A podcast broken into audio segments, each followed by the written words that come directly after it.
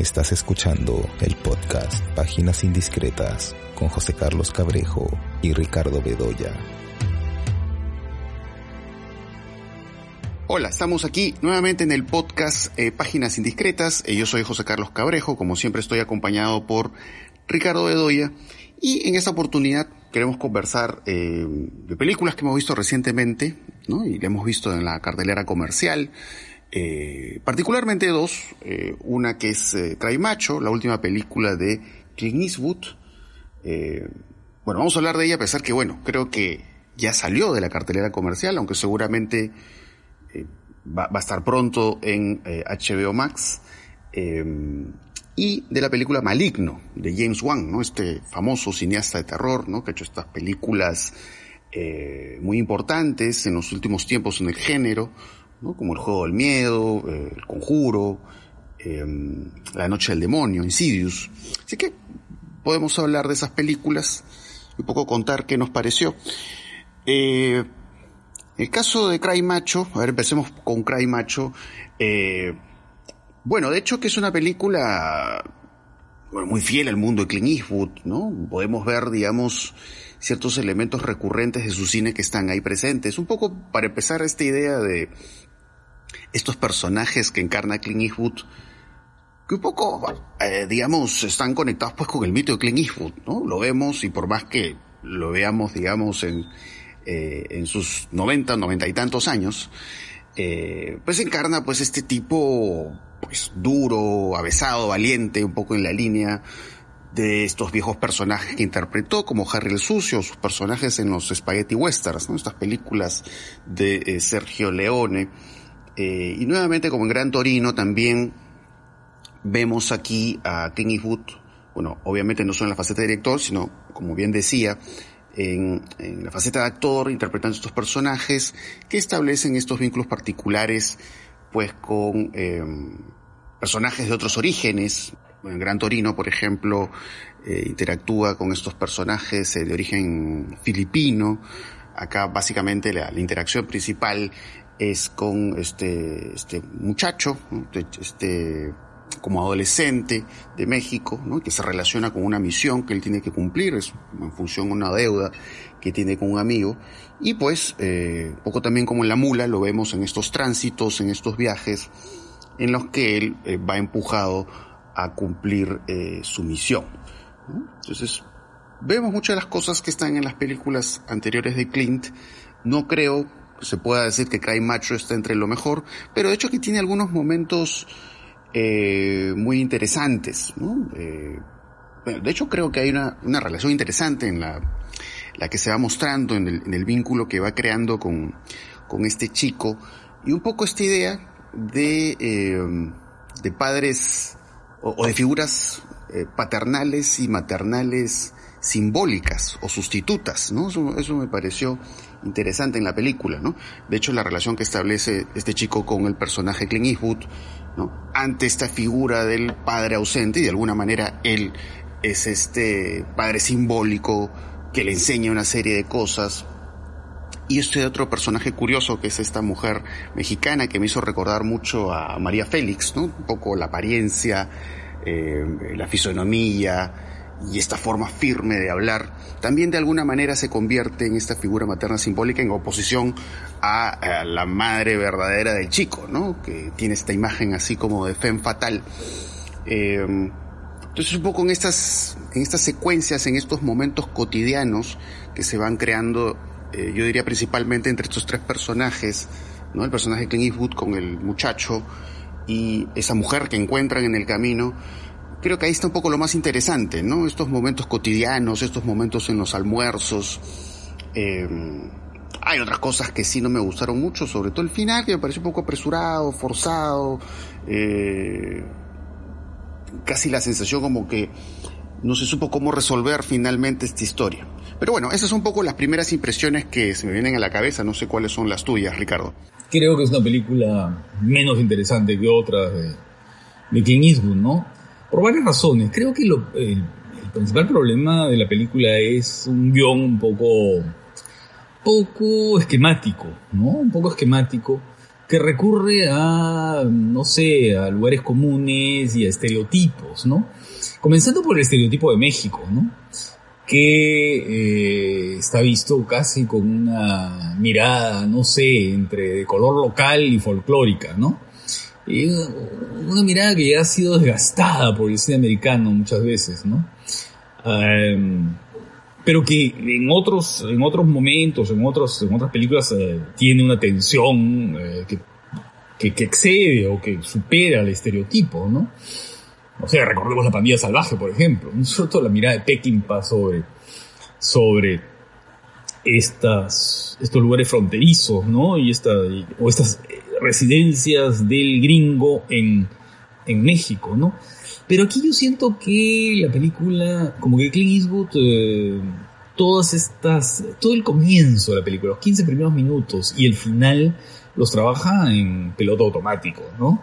Todo fluye, por supuesto, porque claro, es un, director que tiene una solvencia y una solidez narrativa muy grande, ¿no? Pero mm, siento que ahí la verdad que, que, me hace ruido este, la, mirada esta sobre la llegada a México. Yo decía 15 primeros minutos, pero sin embargo creo que la primera secuencia es muy buena. Esa primera secuencia en la cual él se presenta, ¿no? Esa secuencia muy sombría, muy en el estilo, es en claro oscuro, que es muy típica del cine de Eastwood. Cuando él tarda en aparecer, ¿no? Y se le da la misión que va a cumplir.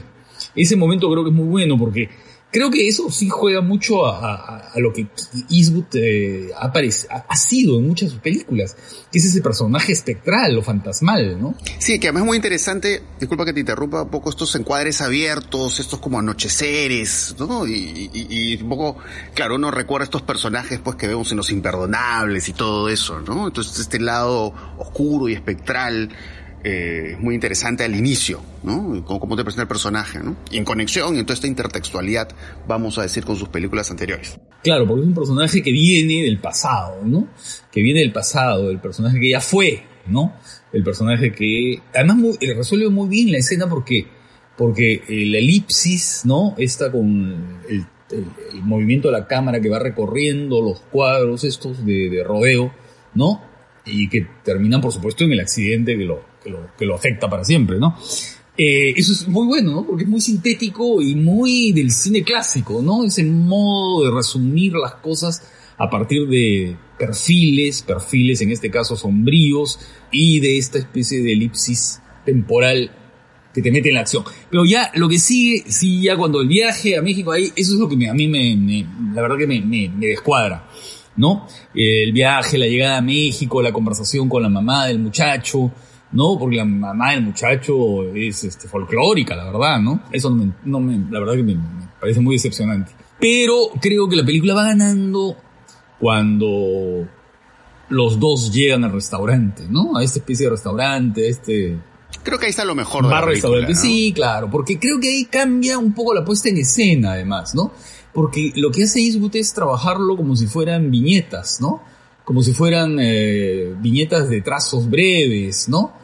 Eh, muy impresionistas, en la que van mostrando así con trazos cortos, ¿no es cierto?, la relación con los animales, la relación de la, la familia, esa familia simbólica que se, que, se, que se va creando, ¿no es cierto?, la relación de con la niña sordomuda, ¿no?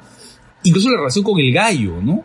Eh, los momentos en que Eastwood eh, coge el gallo, lo acaricia y comienza a tener esa especie de relación eh, con el gallo, eh, porque claro, el gallo de alguna manera simboliza lo que él fue, ¿no es cierto? Ese gallo fiero eh, que ataca es un poco el Clint Eastwood de, no sé, pues el Clint Eastwood de los años 70 y 80. Que además se menciona este asunto del, porque claro, el, gallo se llama macho y, y, claro, hay estos momentos en los que él dice, ah, bueno, este asunto del macho allá en Estados Unidos como que ya no está tan de moda, ¿no? Como es algo del pasado. Entonces hay estos comentarios también curiosos, ¿no? Y que tiene que ver justamente un poco con esta idea de la masculinidad, ¿no? Claro. Que se discute ahí, ¿no? Porque claro, digamos, es un espacio en el que vemos que es un lugar minado de una serie de peligros y de riesgos, ¿no? Por los cuales ellos van pasando, ¿no? Y sí, eso es interesante, ¿no? Porque al final eso entra justamente en contraste con la vieja imagen de Clint Eastwood, es con lo que está entrando en comunicación esta película. Y luego a mí me molesta mucho el personaje del, muchacho, la verdad. Me parece que no es muy buen actor y que tiene además una verborrea, ¿no? Todo lo va diciendo, todo lo va explicando, todo lo va, ¿no? Y no sé, claro, puede ser que en la película sea, eh, digamos, un rol de contraste ante el laconismo de Clint Eastwood, ¿no? Pero la verdad es que me parece un poco excesivo y, ¿sabes qué cosa? Un poco, ah, no sé, este, demasiado colorido el personaje, demasiado estereotípico, ¿no? Es el mexicano así, ¿no? la verdad es que eh, eso me, molesta el, el chico, ¿no? hay que compararlo, por ejemplo, con el niño que viajaba con Kevin Costner en Un Mundo Perfecto, ¿no?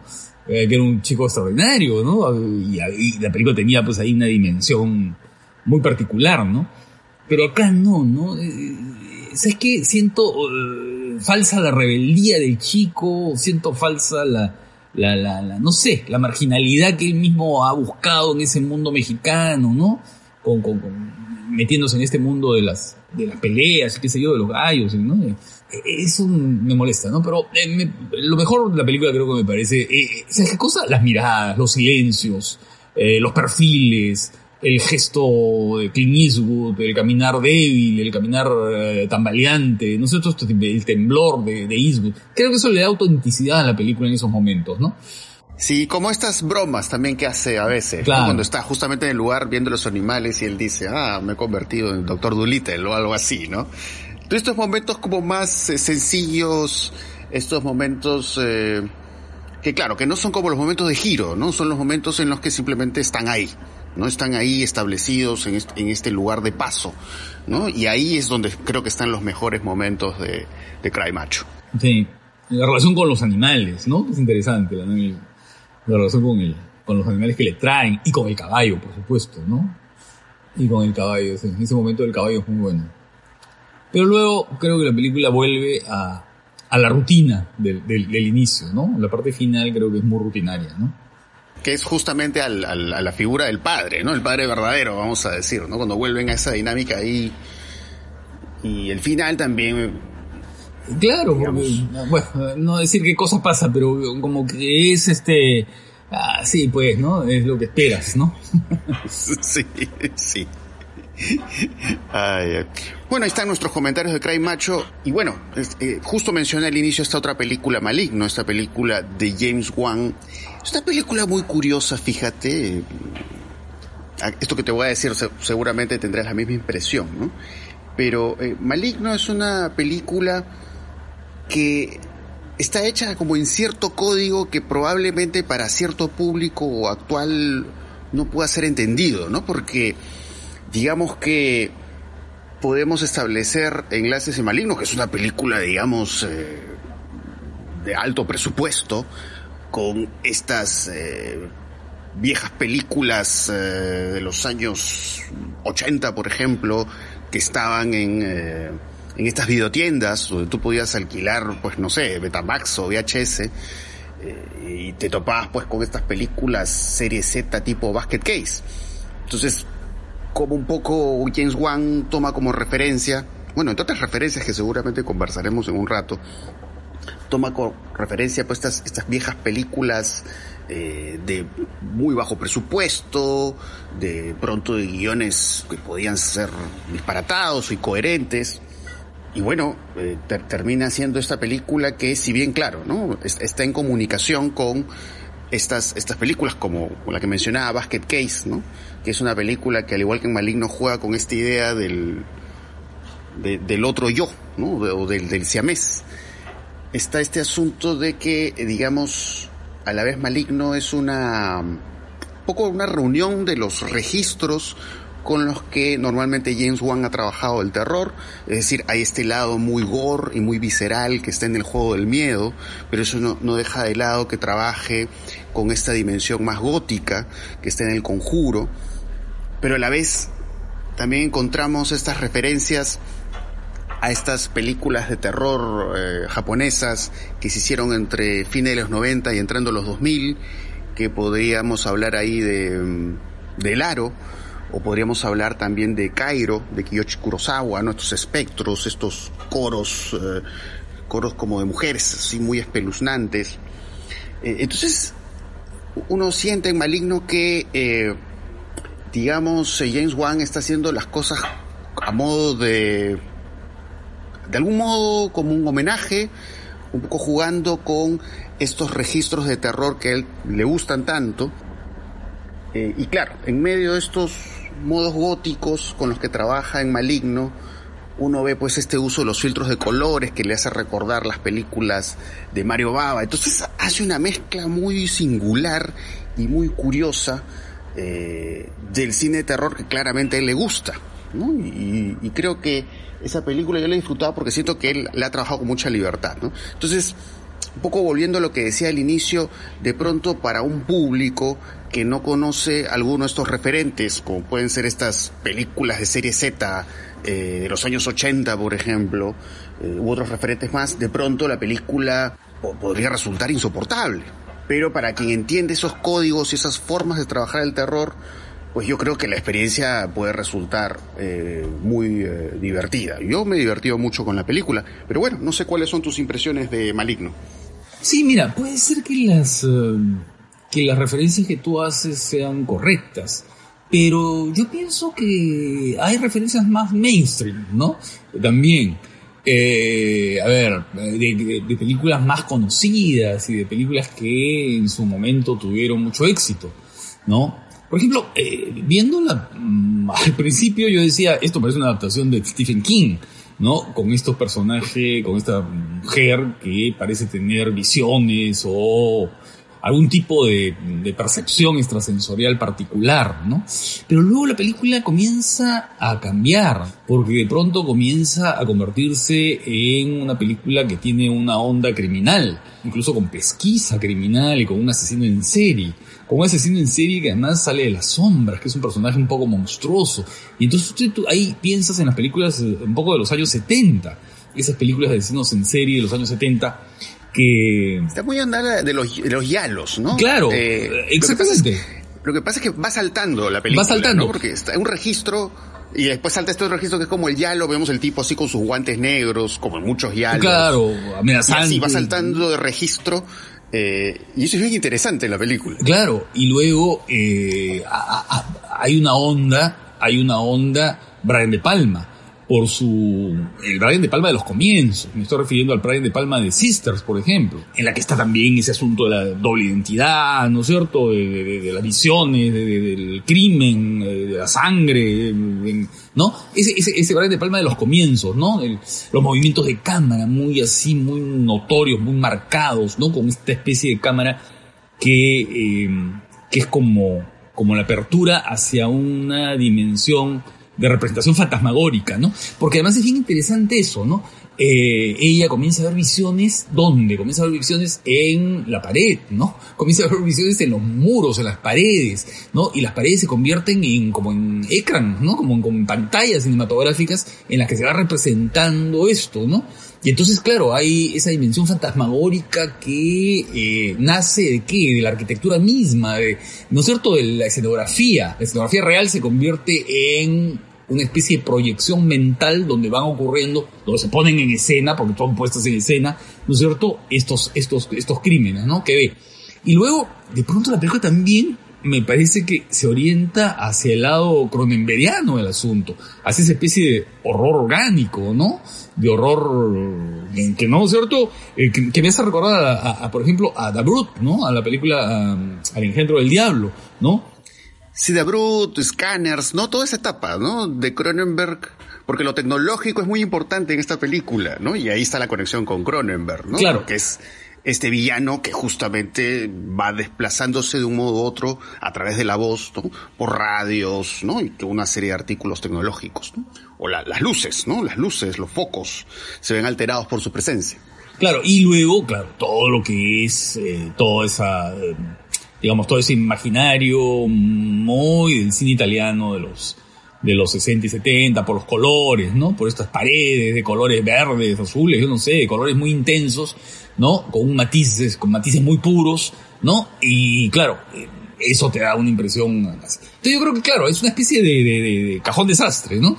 Pero, pero creo que ese cajón desastre está muy bien integrado, digamos, está muy bien asimilado, ¿no? No es que sean eh, homenajes y referencias y guiños un poco sueltos o gratuitos, ¿no? Sino que en realidad está muy asimilado a esta idea de un horror eh, a, lo, a la vez alucinatorio y orgánico, ¿no? Eh, es decir, em, hay como una especie de producción corporal, ¿no?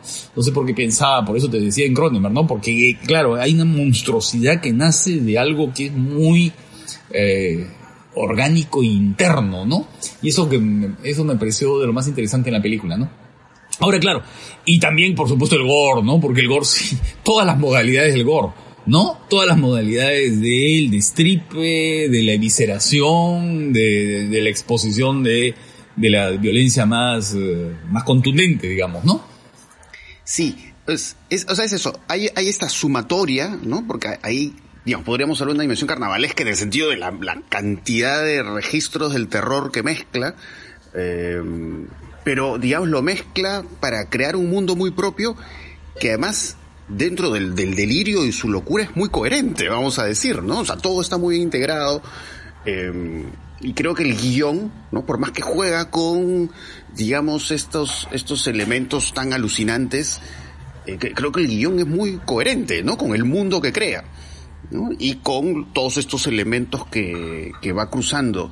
Eh, y claro, esto que mencionabas del espacio es muy interesante, ¿no? Porque un poco esta, estas fronteras de espacio y tiempo claro, en estas visiones que tiene la protagonista eh, se borran, lo cual también me hace recordar a Mario Baba, ¿no? Sobre todo el Mario Baba de Kill Baby Kill, ¿no? Que hay también estas secuencias así de que estás en un mundo y parece que te trasladas a otro. Pero digamos, todo esto que, digamos, es, un misterio que a uno no, le queda muy claro qué cosa está pasando en la película. ¿no? Aunque si la ves con detalle desde el inicio te das cuenta de realmente qué es lo que pasa, ¿no? Pero igual, digamos, eh, la forma en que se va explicando todas estas situaciones absurdas creo que es, es, bastante contundente en el guion. Ahora, es interesante el cambio que hace, que hace Wong, ¿no? Porque, eh, claro, en las películas que hizo, en La Noche del Demonio, en El Conjuro, había una apelación más clásica al terror, ¿no? Más, más a un terror mucho más sugestivo, mucho más, digamos, no mostrado, ¿no? Jugar a lo no dicho, a lo no mostrado eh, los traveling sobre los pasillos, el secreto tras la puerta, la oscuridad, ¿no es cierto? Eh, era otro tipo de, terror. Acá se, se, se, desmilena, digamos, ¿no? Este, Se suelta, ¿no es cierto? Y suelta todo lo que, lo que tenía consigo, ¿no? Y es, claro, es una especie de gran tributo, ¿no? A muchas modalidades del, del horror, ¿no? Hay otra cosa interesante que quería destacar, porque claro, acá básicamente hemos hablado de estas referencias a estos registros del terror, eh, pero hay otra cosa muy interesante, que hay una secuencia que es alucinante, no voy a decir cuál, porque probablemente muchos de quienes nos están escuchando no han visto, pero, hay una secuencia muy importante eh, que ya está en la frontera con... Eh, digamos, con este cine de secuencias de acción, que podemos pensar un poco en Matrix, pero podemos pensar también en John Wick, ¿no? En la que vemos disparos, ese tipo de cosas, y vemos un personaje que esquiva de esta forma tan singular eh, los disparos. Entonces, eh, esa secuencia que me imagino sabes a cuál me estoy refiriendo, mm. eh, a mí me sorprendió. Yo no me la esperé. Mm. o sea, digamos, ahí justamente es cuando em, empieza a explicarse algunas cosas más que quedaban medio sueltas hasta ese momento de la película y de pronto, claro, sí, es, o sea, no deja de ser, por supuesto, una película de terror, pero ya está en la frontera con la acción. Que de alguna manera esta idea de la acción, por supuesto, el, James Wan la ha trabajado en otras películas. bueno, el, Estado, de hecho, ha participado en, que por lo menos en alguna de las películas de Rápidos y Furiosos. Eh, pero eso me pareció, digamos, un acto muy avesado por parte de él. Y eso es lo que me, me parece que hace a esta película muy, muy especial, ¿no? Que digamos sí, ¿no? Es, es, el, está el amor al género y, con las posibilidades del género, pero también los contactos con otros géneros. Y eso me pareció eh, muy atractivo en Maligno. Sí, claro, claro, claro. Es esa especie de, claro, de gran... A ver, como, como, ¿cómo llamarlo? Una especie así de referencias entretejidas, ¿no? Tiene un pie en un tipo de fantástico y tiene el otro pie en otro tipo de fantástico. Es como una experiencia inmersiva, ¿no? La película te, propone eso, ¿no? Que tú te, te, sumerjas en aquello que alguna vez viste, que ya conociste, alguna serie de referencias, así como le propone a la protagonista también ser espectadora de eh, en esas pantallas, ¿no? O en esas pantallas eh, que digamos que como, como, como es un poco el cine que seguramente vendrá en el futuro, ¿no? Ese cine que, que propone experiencias eh, sensoriales, ¿no? Y eso es un poco lo que la película está jugando, ¿no? Eh, la pone la protagonista frente a esas pantallas en las que se pueden ver las cosas más crueles eh, y a ti como espectador te propone esa misma experiencia, ¿no? A partir de referentes nuevos que en la combinación resultan originales, ¿no? Claro, porque es eso, ¿no? Un poco él, él como hablamos, ¿no? Va cogiendo retazos de distintos tipos de películas de terror o, como habíamos hablado de acción, pero crea otro tejido. O sea, no, no está replicando exactamente algo, sino que a partir de lo que él toma, él crea un tejido distinto. Y, creo que eso es eh, lo que uno siempre espera de un buen director, ¿no? Que realmente, pues, dé otras salidas, no tome otras rutas, o cree, de pronto pueda crear otras rutas para un género como, como este, que es el terror Así que yo diría que, bueno, si, no han visto Maligno, vayan a verla. Sé que todavía está en cartelera. Eh, seguramente ella estará pronto disponible en HBO Max. Eh, pero bueno, si no la han visto, véanla. Si son fans del terror, pues tienen que ver Maligno de todas maneras. No, sí, claro, es una película así importante, digo, ¿no? Es una de las mejores películas de terror que se han visto en los últimos tiempos. Sí, sí, sí, eso sí, totalmente de acuerdo con eso. Es, es de lo más atractivo el terror de los últimos tiempos y de lo que he, podido ver en pantalla grande, eh, está también entre lo, mejor que he podido ver. Bueno, y eso, ¿no? eso es lo que hemos visto. Sí, yo vi, a ver, hay unas otras películas que he visto, por ejemplo, alguna que me encantó, ¿ah? que me parece una de las mejores películas que he visto, y que es una película que se dio en Venecia, que se llama El Gran Movimiento, eh, una película del boliviano Kiro Russo. Yo creo que es lo mejor así que he visto en el cine latinoamericano en los últimos tiempos. De él se vio una película aquí en Perú, ¿verdad? Viejo Calavera. festival, Viejo Calavera. Viejo Calavera, ¿no? Pero este es muy distinta, porque claro, Viejo Calavera ah, es, es la, una mina, creo. claro, claro, claro, ¿no? En la zona de la mina. Esta no, esta es la ciudad, esta es la ciudad, ¿no? Eh, y la película es interesantísima, ¿no? Porque es una especie, claro, es como una versión muy particular y boliviana del hombre de la cámara, decía Bertov, ¿no? Porque hay unas referencias eh, clarísimas en algún momento de la película, pero a la vez es, es un retrato de personajes marginales, ¿no? De personajes que están en ruta, en camino, en, en, la, en, la, en la, misma ciudad. Es interesantísima la película, de verdad. Eh, yo creo que, que, es una notable película y que ojalá se pueda ver pronto, ¿no? Sí, ojalá. Eh, bueno, yo aparte de, bueno, aparte de Macho, de Maligno, mira, una de las últimas cosas que he visto es una, es una miniserie documental que en realidad ya estaba hace algunos meses en Netflix, pero recién, recién la pude ver, que es eh, Los hijos de Sam, que no sé si la has visto. No, no la he visto. Muy interesante. Bueno, que es el caso del hijo de Sam, este famoso caso criminal de los Estados Unidos. Claro, claro. sobre el que Spike Lee hizo, eh, ¿no? Sí, sí, hizo una película, Spike Lee, sobre eso.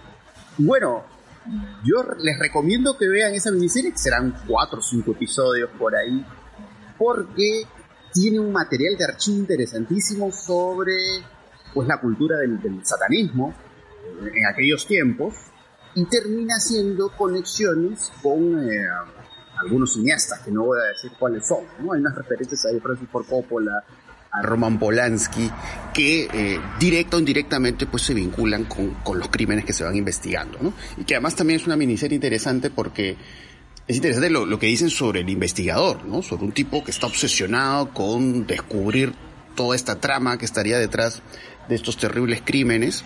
Entonces hacen, hacen un retrato muy interesante del personaje, que incluso hizo un libro sobre eh, estos crímenes y que, digamos, terminó diciendo cosas que contradecían lo que fue inicialmente la posición de la policía al respecto. Pero al final, claro, un poco vamos eh, descubriendo, pues, asuntos sumamente oscuros en el mundo del cine. Entonces hay, hay referencias a las películas, eh, a Hollywood, ¿no? que son bastante curiosas y, por eso les, les recomiendo que vean esta miniserie.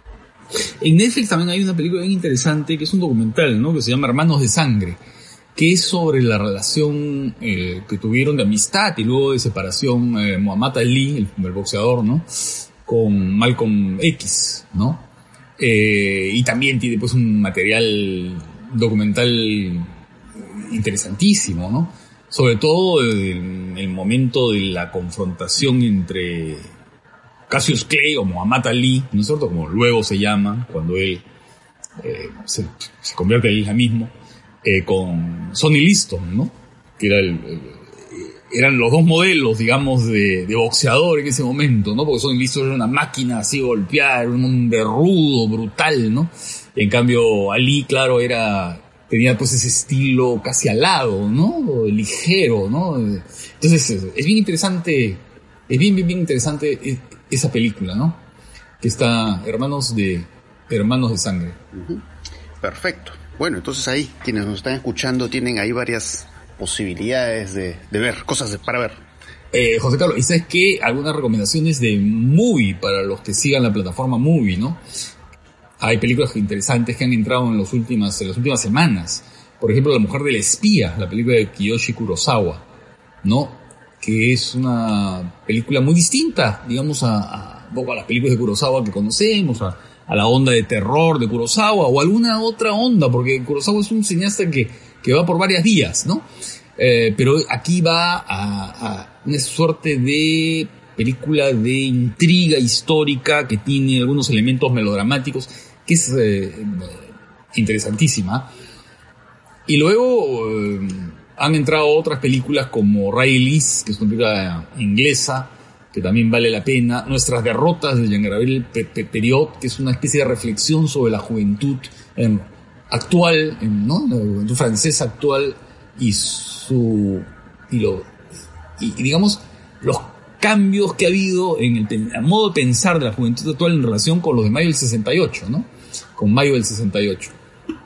Luego está la Argentina Las Facultades, de, que también es una película muy interesante. Creo que muy está teniendo una, una programación cada vez mejor, ¿ah? Sí, bueno, como dirían, cada vez más, como dirían más algunos, amplia. ¿no? Movie ahora es un must, ¿no? Porque tiene una oferta que es buenísima una oferta de películas y además que ahí van a estar llegando películas de Cannes, ¿no? que se han visto en la última edición de Cannes. Sí, sí.